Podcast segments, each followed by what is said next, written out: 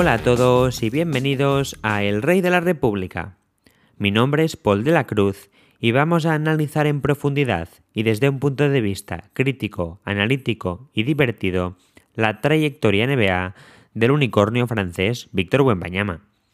Veremos si tendrá muchas lesiones, como Penny Hardaway, o si por el contrario anotará 30.000 puntos a base de fadeaways. Vincularemos en algunos episodios actualidad con historia del baloncesto NBA, pero en otros trataremos contenido casi pura y exclusivamente de actualidad, diría yo, cuando sea necesario, como es el caso del día de hoy, porque vamos a hablar de los primeros pasos de Víctor Wembanyama en la NBA. En el capítulo anterior, la edición número 15 del podcast, hablamos del debut de Wemby contra Dallas Mavericks. Fue un partido que perdieron 126 a 119 y a pesar de que Wemby tuvo problemas de faltas, dio una buena actuación en especial en el último cuarto. Y desde entonces han ocurrido más cosas, algunas de ellas muy interesantes y llamativas, y las comentaremos en el capítulo de hoy. Así que, hecha la intro, comencemos. Hola Paul. Wembanyama ya ha jugado seis partidos en la NBA. Lo ha hecho contra Dallas, Houston, Los Angeles Clippers y dos veces contra Phoenix. Sí, de hecho son cinco. Y en el primero, como comentamos, San Antonio perdió contra Dallas Mavericks por 7 puntos, 119 a 126. En el segundo ganaron contra Houston Rockets, 126 a 122. En el tercero perdieron por 40 puntos contra Los Ángeles Clippers. En el cuarto y en el quinto ganaron sorprendentemente a Phoenix Suns back to back, primero por un punto y luego por 11 puntos en el que como veremos es quizás el mejor partido de Wemby en la NBA hasta la fecha. Sí que es verdad que yo en el Rey de la República no voy a analizar cada partido de forma individual, sino que me gusta más tener en cuenta las tendencias tanto a nivel individual del jugador como del equipo San Antonio Spurs. Así que he pensado que era una buena idea crear diferentes secciones para los capítulos en los que tratemos temas de actualidad, como en el caso de hoy que estamos hablando de los primeros pasos de Wemby en la NBA. Y la primera sección se titulará Conquistas de territorio, siguiendo con la temática de el rey de la república, reino, castillos, imperio, etc. ¿Y ¿Qué temas trataremos en la sección de Conquistas de Territorio?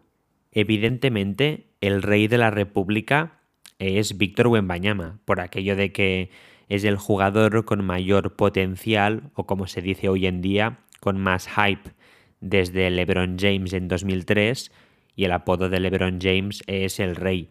Además, el rey es una expresión que puede ser una metáfora de ser el mejor en algo, ¿no? Como Wemby con el baloncesto. Y en segundo lugar, el elemento de la república viene por el hecho de que Francia es una república y Víctor Wembanyama es francés. Entonces, el rey de la república es Víctor Wembanyama y a raíz de esta temática, pues crearemos diferentes secciones e intentaremos que el podcast sea divertido y los temas que trataremos en la sección de conquistas de territorio es básicamente el jugador en sí, Víctor Wembanyama. Comentaremos el desempeño del rey de la República a nivel individual y veremos su evolución o regresión en la NBA con el paso de los partidos y con el paso del tiempo. ¿Qué te parece su evolución a nivel ofensivo y a nivel defensivo? ¿Qué es lo que más te ha llamado la atención de estos primeros partidos de Wemby con San Antonio? Claro, la idea de esta sección, conquistas de territorio, es ver la evolución que territorios ha conquistado él como rey de la República, ¿no? Y la verdad es que a mí lo que más me gusta de él, y esto ya lo comentamos en un capítulo anterior, es la agresividad que tiene en pista y no es un jugador que tenga tamaño solamente, sino que usa su tamaño para sacar ventaja contra los rivales.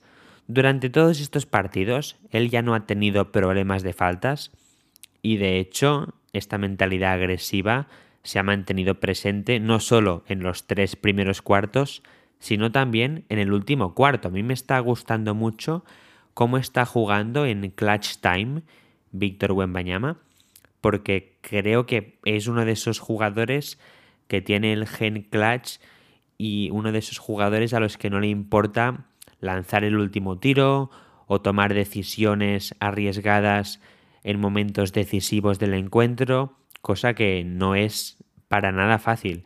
Ya comentamos que hay otros jugadores que no tienen esa mentalidad agresiva, como por ejemplo de Andre Ayton. Se me ocurrió después de grabar el podcast el caso de Ben Simmons, un jugador que por motivos de salud mental, también de salud física, problemas de espalda, etcétera, pues ahora mismo carece de esa agresividad en Brooklyn que sí que tenía en su versión de Filadelfia. Sean Elliott comentaba en la retransmisión de San Antonio que no solo es Víctor Wembanyama el que va a tener que adaptarse al estilo de juego de la NBA, va a tener que adaptarse a jugar con sus nuevos compañeros, sino que los compañeros y también los rivales, de hecho, van a tener que adaptarse a él. Los compañeros porque van a tener que acostumbrarse a pasar el balón de una forma muy especial, decía Sean Elliott. Él decía que es como un alley andante.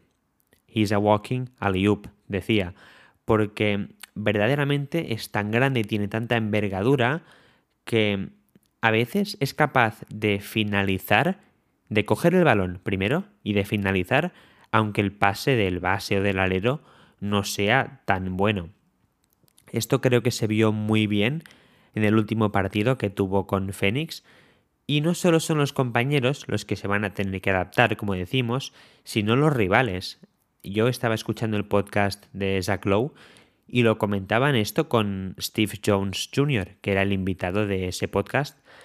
Y es el hecho de que muchos rivales ni siquiera intentan lanzar a canasta cuando está Víctor Wembanyama cerca y parece que tienen un tiro liberado hasta el último momento en que se dan cuenta de que Víctor Wembanyama está acechando y que si lanzan el tiro les va a taponar y acaban pasando el balón. Y es un jugador que cubre muchísimo espacio en muy poco tiempo y el número de tapones que lleva, que son 11 en total, no le hace justicia a su protección de aro y su intimidación en los aledaños del aro. En relación a este tema, había un tuit que me parecía muy interesante de Tom Haberstroh y Tom Haberstroh en la plataforma X comentaba que la defensa de San Antonio permite por cada 100 posesiones con Víctor Wembanyama en pista 103,6 puntos y con Víctor Wembanyama fuera de pista 130,6 puntos. Es una diferencia abismal de lo que en Estados Unidos llaman el on-off. Ya sabemos que Víctor Wembanyama tiene un talento generacional en ambos lados de pista, pero sí que hemos dicho siempre que parece que la defensa es lo que más fácil se va a trasladar a la NBA y este dato de Tom Haberstroh de momento demuestra que efectivamente es así. Pero es que en ataque yo creo que poco a poco él está empezando a desbloquear su forma de jugar que parece de, de videojuego, parece surrealista muchas veces. En este último partido contra Phoenix, él realmente se beneficia de todos los pases que le dan sus compañeros y está aprovechando cada vez mejor las situaciones de mismatch. En muchas ocasiones le han defendido con treses o cuatros que son mucho más pequeños que él, pero son muy físicos a la hora de defenderle. En el partido de Los Ángeles Clippers, por ejemplo, le defendió mucho rato Robert Covington o también le defendió en algunas posesiones Nicolas Batum, su compañero francés. Y él poco a poco va a aprender a, en estas situaciones, no a lanzar un fade away o un tiro en suspensión, sino simplemente atacar el aro e imponer su, su físico al del rival más pequeño, pero eso con el paso del tiempo pues va a adquirir más recursos y, poco a poco va a mejorar, pero está evolucionando con una velocidad mucho mayor de la que yo pensaba. Y ahora sí vamos a hablar de la auténtica obra maestra de partido que tuvo contra Phoenix Suns porque acabó con 38 puntos en un partido del 2 de noviembre de 2023, en que como comentamos acaban ganando 132 a 121 para colocarse con tres victorias y dos derrotas, que a priori no parece que San Antonio Spurs fuera a luchar por los puestos de play-in,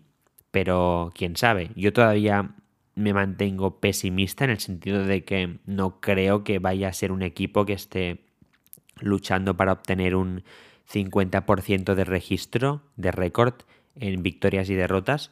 Creo que todavía es muy temprano, pero la ilusión es gratis, como se suele decir. Así que vamos a comentar este partido con más detalle porque hay muchas cosas a decir. La pregunta de trivial de esta semana la vamos a hacer ahora, antes de hablar de esta actuación tan icónica de Víctor Wembanyama, y es la siguiente. ¿Cuál es el único otro rookie de la historia de San Antonio Spurs que ha anotado más puntos que los 38 de Víctor Wembanyama en su año rookie?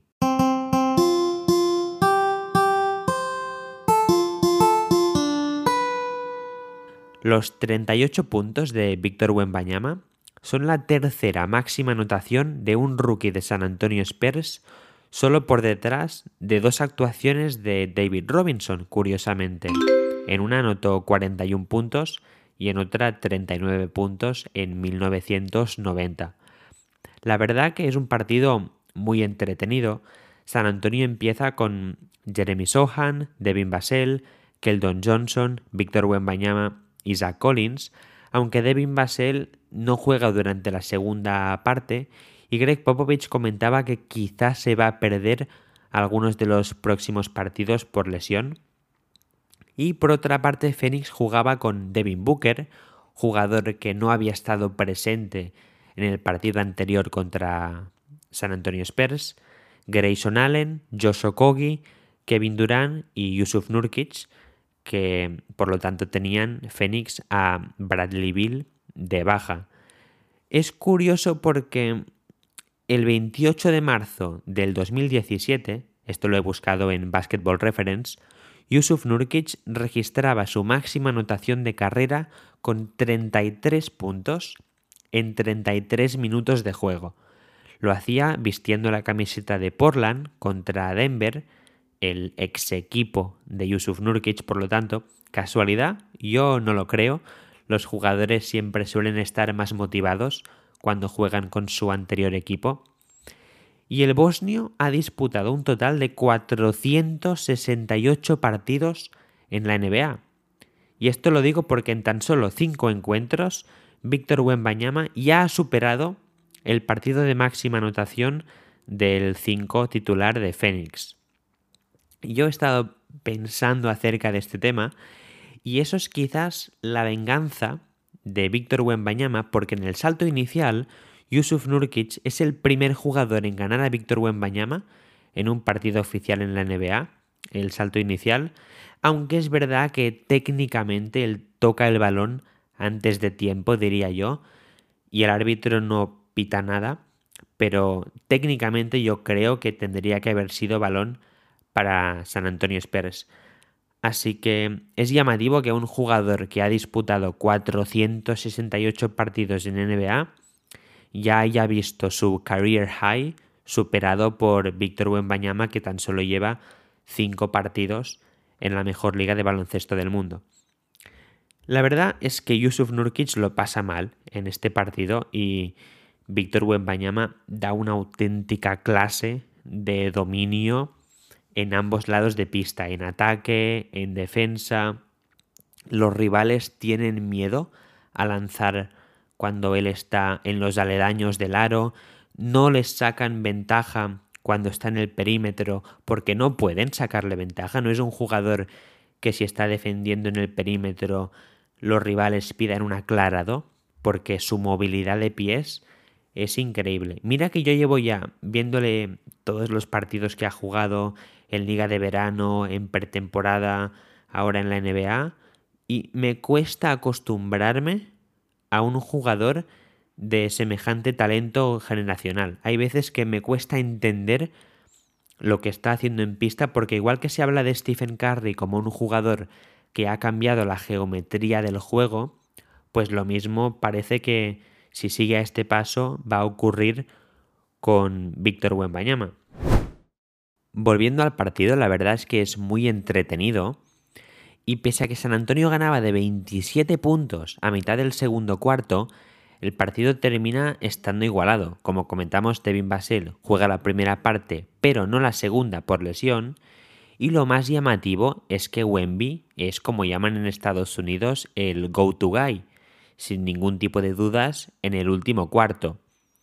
Y pese a que solo lleva cinco partidos oficiales en la NBA, él se siente muy cómodo en el clutch y termina con 38 puntos, 10 rebotes, 2 asistencias, un robo y dos tapones con 15 de 26 en tiros de campo, 50% en tiros de 3, 3 de 6 y 5 de 6 en tiros libres. Es sin duda su partido con mayor acumulación estadística hasta la fecha y además contra una de sus comparaciones en Kevin Durant, aunque como ya hemos comentado en múltiples ocasiones, en el Rey de la República no hay una comparación con Víctor Wembanyama anterior porque Víctor Wembanyama es único en su especie.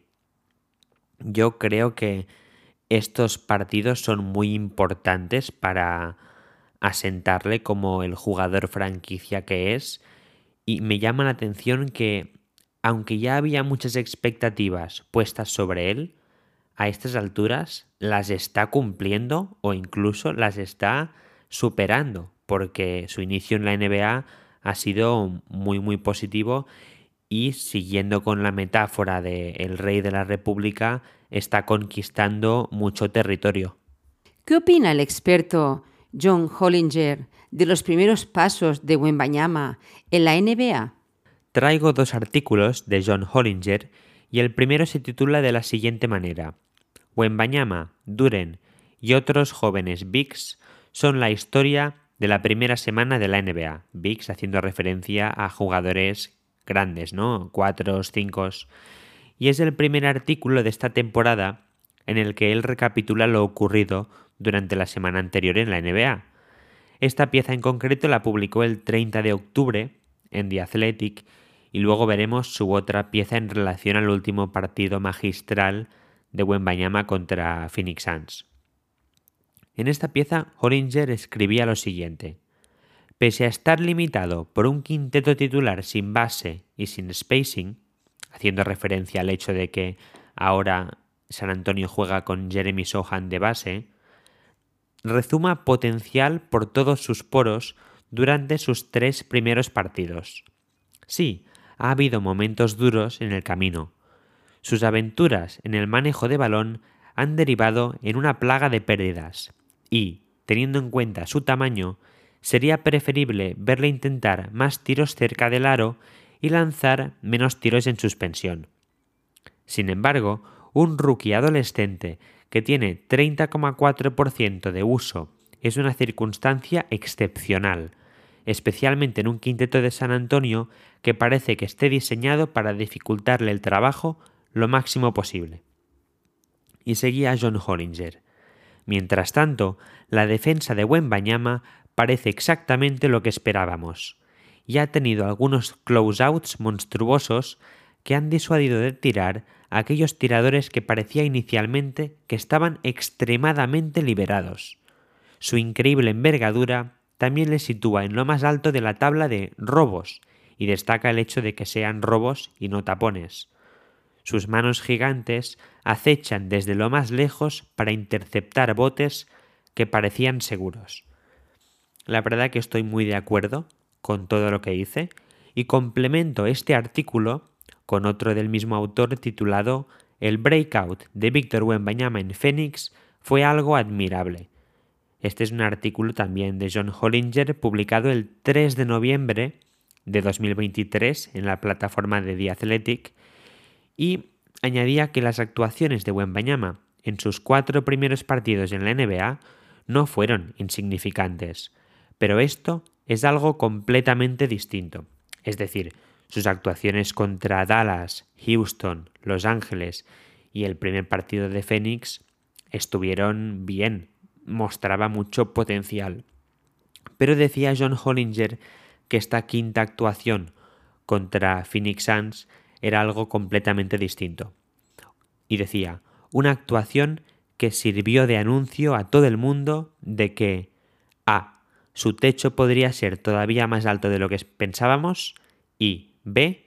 La curva de aprendizaje para llegar hasta ese punto podría ser mucho más rápida de lo que esperábamos. Incluso desde el poco tiempo que le vimos en Liga de Verano, parece que ha añadido habilidad, ha añadido equilibrio y también velocidad a un estilo de juego sin precedentes.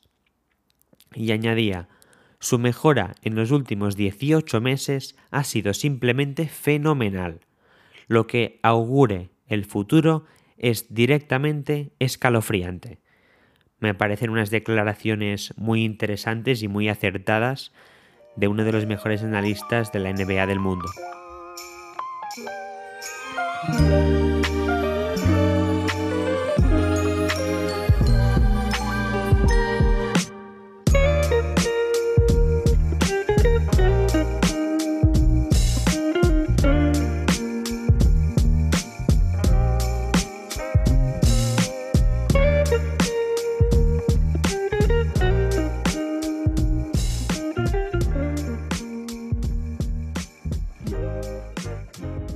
Ahora que ya hemos terminado la primera sección, titulada Conquistas de Territorio, en la que hablamos de la evolución de Víctor Wembanyama y su desempeño a nivel individual, vayamos con la segunda sección que denominaremos Ejército de Caballería. ¿De qué hablaremos en esta otra nueva sección denominada Ejército de Caballería? Aquí hablaremos del desempeño de la franquicia de Víctor Wembanyama, San Antonio Spurs, Hablaremos en alguna ocasión de los compañeros que le rodean, de jugadas que dibuje Greg Popovich que nos parezcan interesantes o de esquemas defensivos. Yo quiero dejar muy claro que mi lealtad es hacia Víctor Wembanyama, no a San Antonio Spurs. Es decir, si le traspasan a la franquicia que mejor representa la realeza, Sacramento Kings, como no, ya no analizaremos con tanta profundidad, por ejemplo, el juego de Devin Basel. Pero mientras Víctor Wembanyama esté en San Antonio Spurs, esperemos que toda su carrera, porque es una franquicia ejemplar, pues hablaremos mucho de dicho equipo. Yo en este capítulo, en esta parte del ejército de caballería, quería traer un tuit de San Vesini en el que él decía lo siguiente. Creo que valía la pena experimentar con Sohan de base para empezar la temporada. Pero ahora que ya les hemos visto tener dificultades para dar toques a los jugadores en sus zonas favoritas, estaría bien ver a Trey Jones de base. Durante estos tres primeros partidos, es decir, esto lo publicaba antes de los dos partidos contra Phoenix, decía, durante estos tres primeros partidos, San Antonio tiene un rating ofensivo de 125 en los 33 minutos en que Wemby ha jugado con el base Trey Jones, que me parece un dato muy interesante. En relación a la combinación con Trey Jones y Víctor Wembanyama, hay una posesión que me llamó mucho la atención que ocurre en el primer cuarto a falta de 7 minutos y 46 segundos de que termine dicho periodo del partido de San Antonio contra Los Ángeles Clippers, ese que acaban perdiendo de, de 40 puntos. En este momento de partido, Greg Popovich, después de tiempo muerto, dibuja lo que en Estados Unidos llaman una cross screen, un bloqueo X, podríamos llamarle, que ocurre en la pintura y se suele dar para que un jugador obtenga el balón en el poste.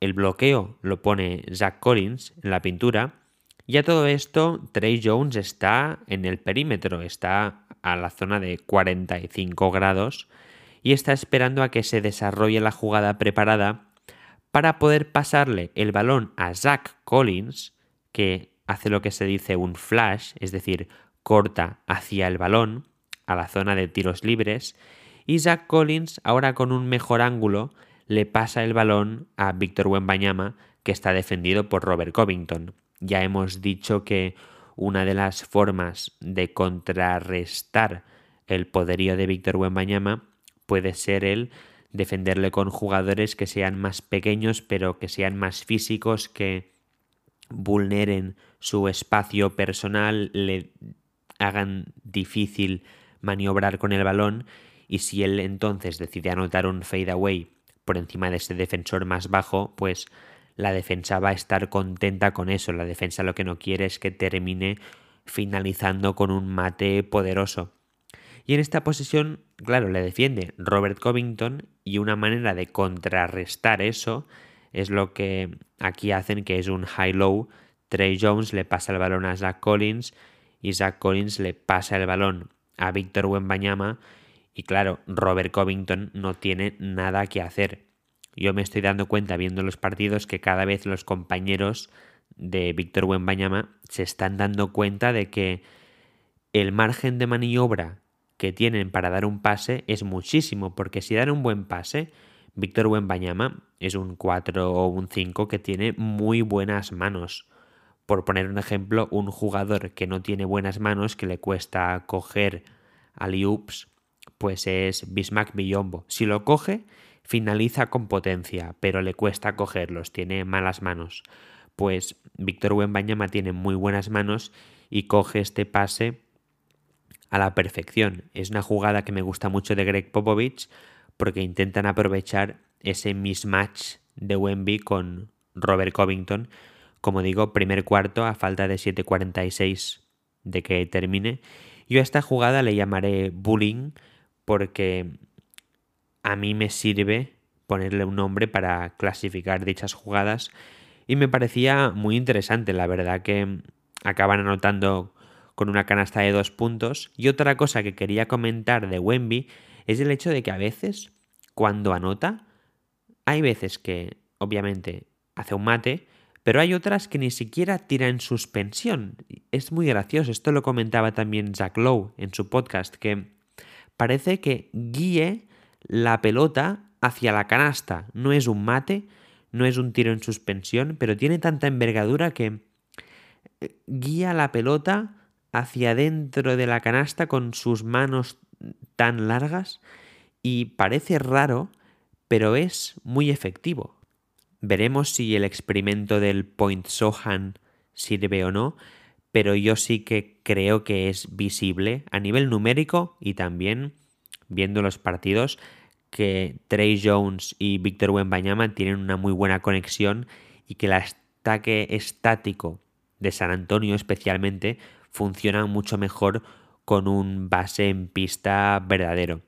Sí que es verdad que hay otros equipos que no tienen un base titular y funcionan a la perfección. Veas el caso de Phoenix con Devin Booker, con el Point Book, pero evidentemente Devin Booker tiene muchas más herramientas como creador primario que Jeremy Sohan.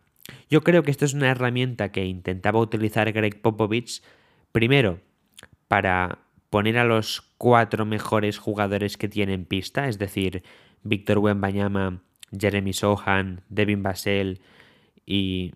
¿A quién me olvido? Ah, sí, hombre, claro, Keldon Johnson. Medallista olímpico, ¿eh? Por cierto. Pues es una herramienta para poner a esos cuatro jugadores en el quinteto titular y que Jeremy Sohan, que sería un 4 como posición tradicional, o como posición natural no tenga que salir del banquillo. Y en segundo lugar, le permite tener un quinteto muy grande que a nivel defensivo es muy potente o tiene mucho potencial. Pero yo sí que creo que en un futuro veremos que Trey Jones quizás pasa a ser titular. Ya que estamos hablando de jugadas específicas, hay otra a la que he llamado Aliup no he sido muy original en este caso. Como digo, la otra le llamo bullying y ahí está Aliup. Y ocurre en el segundo cuarto, a falta de 9.55 de que termine este periodo, en el segundo partido con Phoenix Suns, este en que Wemby anotó 38 puntos y cogió 10 rebotes, un doble doble de élite. Y en esta jugada, que también es dibujada por Greg Popovich después de tiempo muerto, Víctor Wembanyama anota dos puntos con una liup y asistencia de Trey Jones. Como comentamos, su química es muy buena.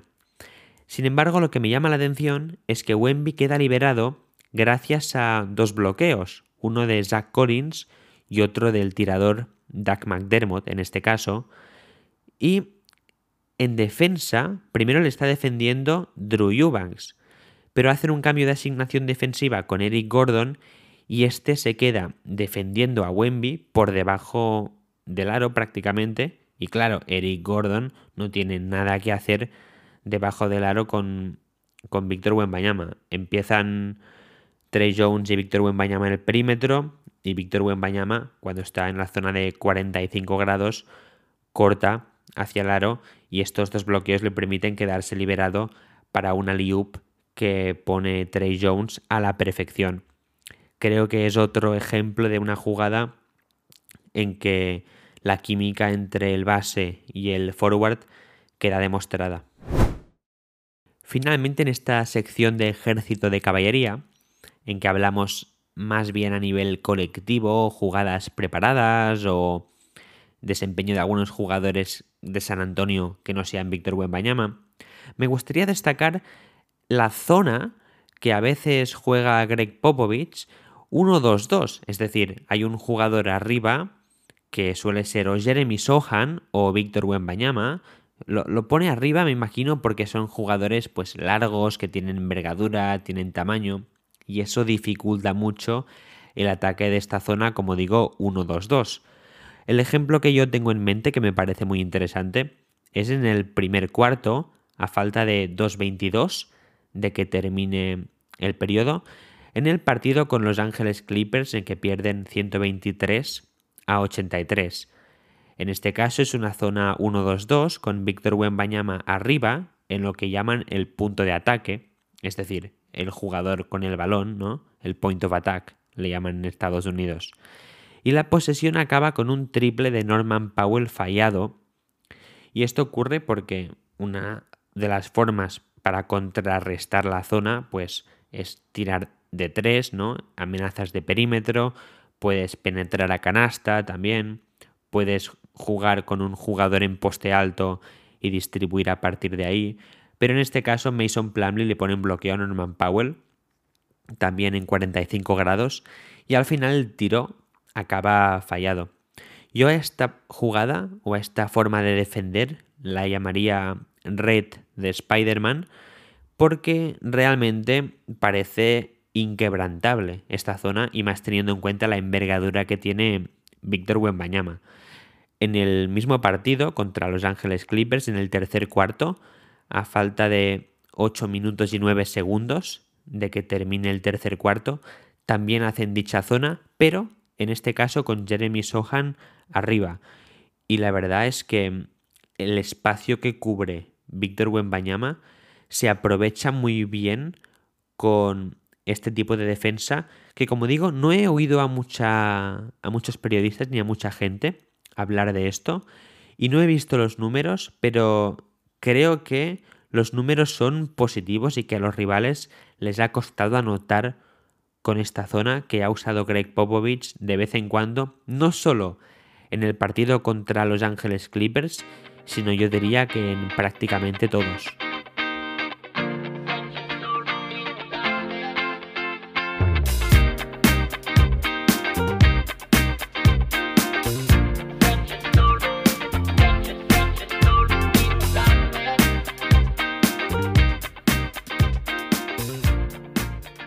Vayamos ahora con la última sección.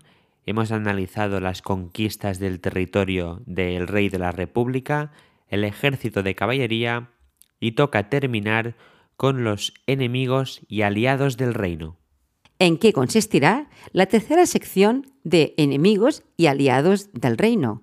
Aquí revisaremos y añadiremos a los personajes relacionados con la NBA que puedan ser considerados enemigos del rey en la lista de la anarquía que ya existía previamente en el rey de la república. Jugadores o personajes que puedan ser considerados aliados del rey, a los que llamaremos príncipes del rey, o una nueva lista que inauguraremos hoy, que llamaremos prisioneros del castillo. Luego, más adelante, hablaremos de, de esta lista. Chet Holmgren es el otro principal candidato al Rookie del Año. ¿Cómo está siendo su desempeño con Oklahoma City? Sí, creo que es importante recordar que en la lista de la anarquía están Chet Holmgren, Brandon Miller y Scott Henderson, porque son los principales candidatos al Rookie del Año y por lo tanto compiten contra el rey de la República, Víctor Wembanyama, y también Joel Embiid cuando optó por jugar con Estados Unidos en vez de Francia en los Juegos Olímpicos. En cuanto a Chet Holmgren, yo estoy viendo la mayor parte de los partidos de Oklahoma City porque quiero tener una opinión informada no solo del equipo, sino del otro unicornio de Chet Holmgren. Y la verdad es que tienen muchas similitudes con Víctor Wembanyama. Sí que es verdad que es un poco más pequeño, no tiene tanta envergadura, pero ahora tampoco quiero hablar del perfil de juego de Chet Holmgren, esto ya lo hemos hecho en algún episodio anterior. Y yo quería traer en este caso las declaraciones de Nikola Jokic después de su partido contra Chet Holmgren del 29 de octubre. Chet Holmgren lo está haciendo muy bien. Yo diría que es el segundo mejor rookie después de Víctor Wembanyama ahora mismo. Y Nikola Jokic decía lo siguiente después de haberle ganado el duelo individual a Chet. Decía, todavía está aprendiendo todo. El juego, lo rápido que es, dónde tiene una ventaja, dónde tiene una desventaja. Creo que necesita experiencia. Y aquí viene la parte divertida. Creo que necesita estar un poco más gordo, siendo honesto. Pero sí, tiene un talento que es único y como en este podcast Chet Holmgren es un enemigo del rey y forma parte de la lista de la anarquía, por estas declaraciones Nikola Jokic va a recibir el premio Bernard King MVP de esta semana.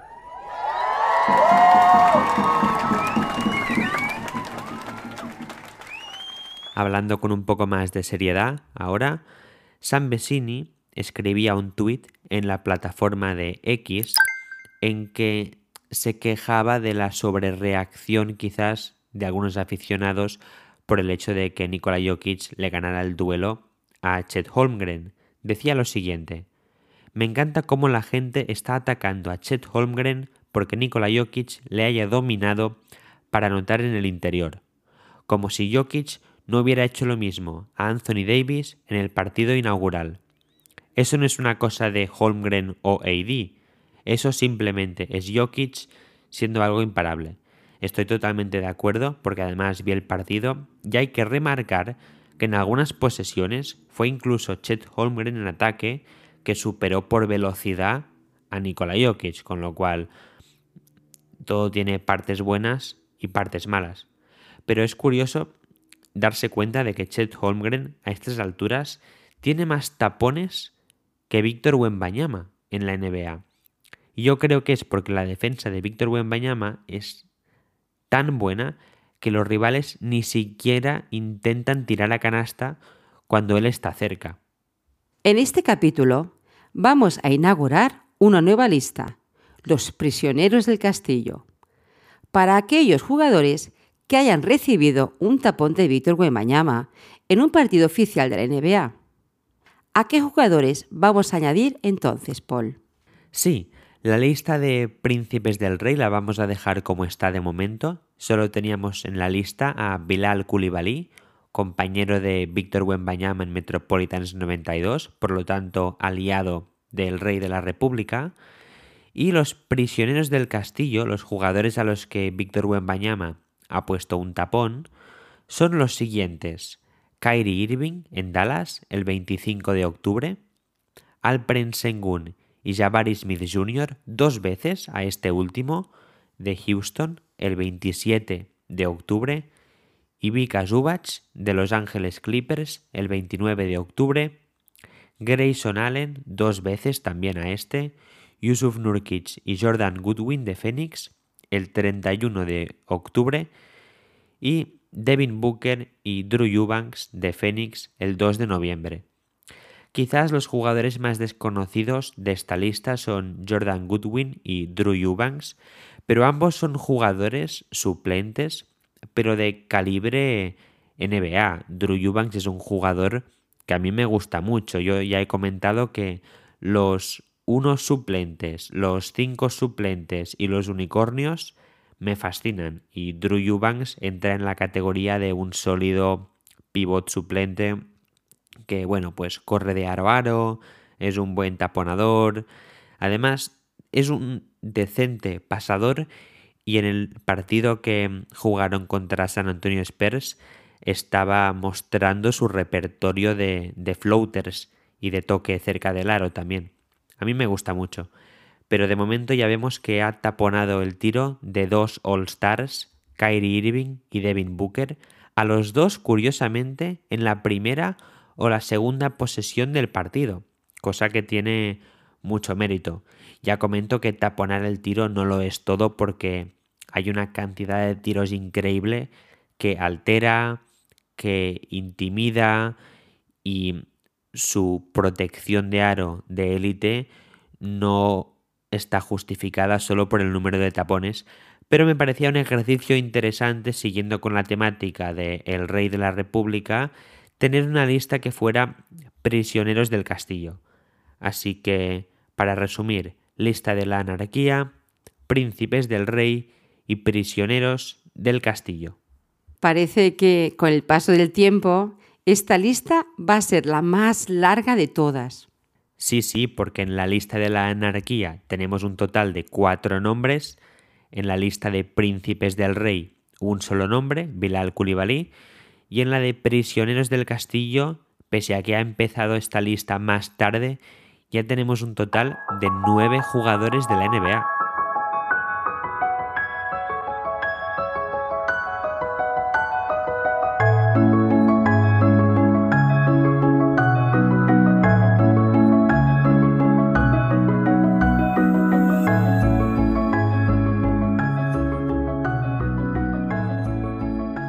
Ya hemos terminado el análisis de los primeros pasos del Rey de la República en la NBA.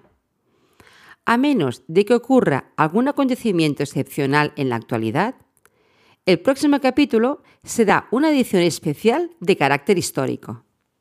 Efectivamente, ya tengo preparadas algunas ideas y algunas incluso ya están ejecutadas para futuras ediciones especiales porque como ya comento, el nexo principal es la trayectoria NBA de Víctor Wembanyama, pero de vez en cuando, para que no sea muy monótono cada capítulo, tengo pensado traer episodios especiales como el que probablemente traeremos a El Rey de la República la semana que viene.